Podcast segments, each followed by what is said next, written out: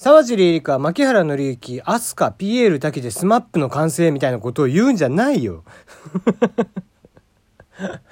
ねえもうそれぞれの頭文字取って SMAP って誰が2代スナスマップだよっていう話ですが、えー、そういうね、えー、くだらないことを言うツイッターが僕はすごく好きですけどもね、はい、頭切れる子がいますねなかなか。はい、テリーの山々すぎる部屋、テリーでございます。いかがお過ごしでしょうか？うん、まあ、ということでね、あの、牧原紀之さんことマッキーがね、逆だ、マッキーこと牧原紀之さんがね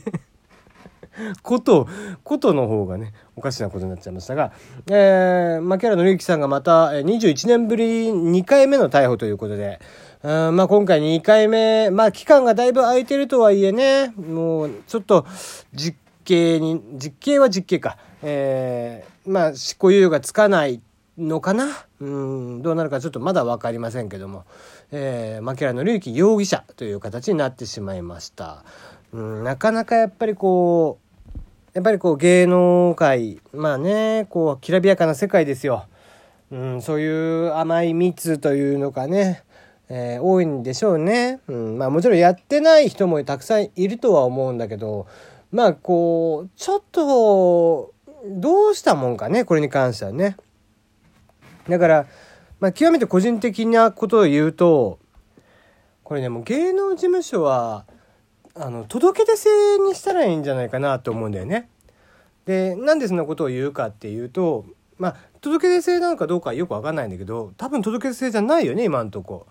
うん、極端な話多分事務所立ち上げましたって言ったらいつでも立ち上げれると思うんだけどでまあなぜ届け出制にしたらいいというかっていうとやっぱり法制度で彼らをもう守ってあげるうん、厳しく守ってあげるっていうのじゃないと多分彼らを甘い蜜からもう守りきらないよねきっと。どうしても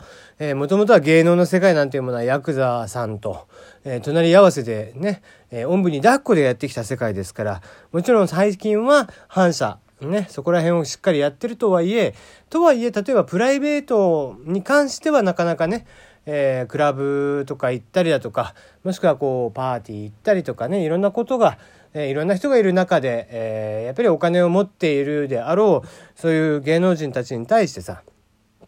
でちょっとこう甘い蜜のねお薬をやってる人たちがバイヤーとかがさ近寄ってきてましてマッキーなんかもう一回やったことのある人間ですよ。もう体が多分感覚を覚えてるんで目の前でそんなのやられたらもうね絶対に体が反応するんですよね。でそうなってくるとやっぱりきつい、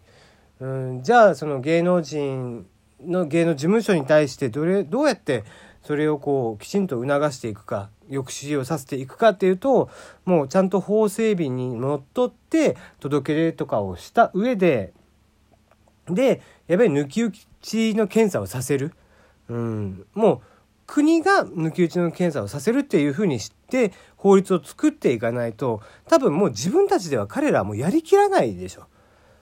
ねまあ、どうしても、えー、ああいったものっていうのはいろんなところでねそのスポンサー絡みであったりだとかね、えー、いろんなしがらみがあって動いているわけですよプロの人たちっていうのは。本人が捕まってしまえばそれで終わりかって言ったら決してそうではないわけですよね。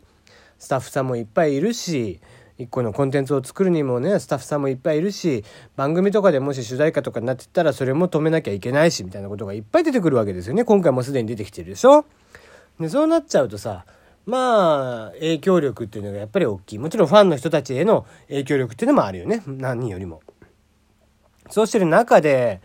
うん、こういうお薬、お薬っていう言い方だとちょっとね、えー、普通の、えー、病気の時のお薬みたいになっちゃいますけども、ドラッグですね。えー、そういったものっていうのは、まあ、違法なんですから、完全に。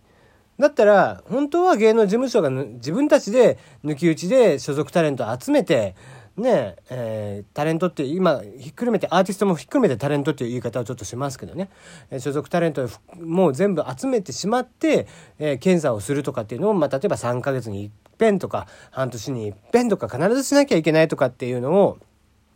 させなきゃいけないけどでもそれを彼らはしきれないわけでしょ。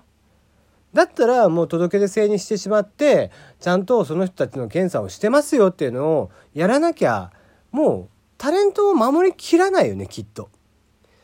自分とこの事務自分たちの事務所のタレント看板なわけですから一人一人がね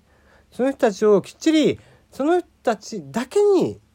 その人たちの責任だけに押し付けるんじゃなくて事務所としてもきちんと責任を守りますよと責任を通しますよと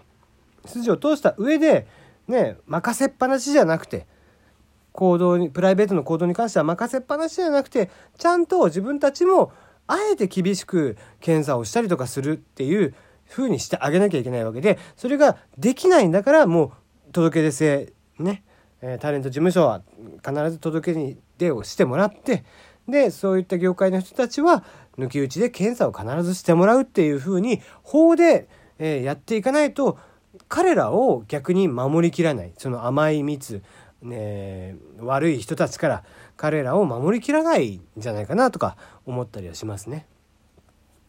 まああのコンテンツね作品とそのそれを作った人物っていうのは分けなきゃいけないっていうのは重々分かってはいますけどとはいえうんなんか薬をやってる間にできた曲なのかなとかっていうふうに勘ぐっちゃうよね。うん、そういううがった見方になっちゃうのもちょっと悲しいというか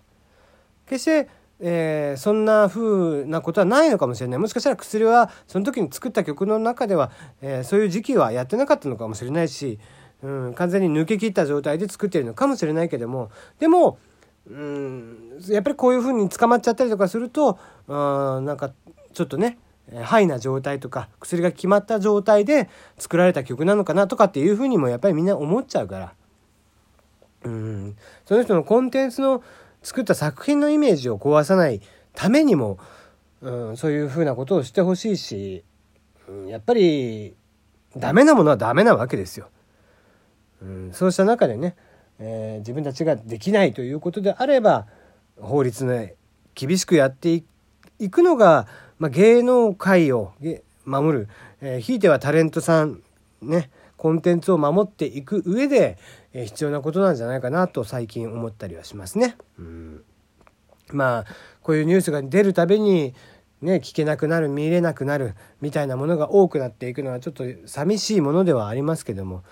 ね、本当は自中自粛って自重作用で自分たちで何とかしてほしいんですけどもねそうもいかないというか、うん、芸能界が甘いと言われるのはそういったゆえんなんでしょうけどもね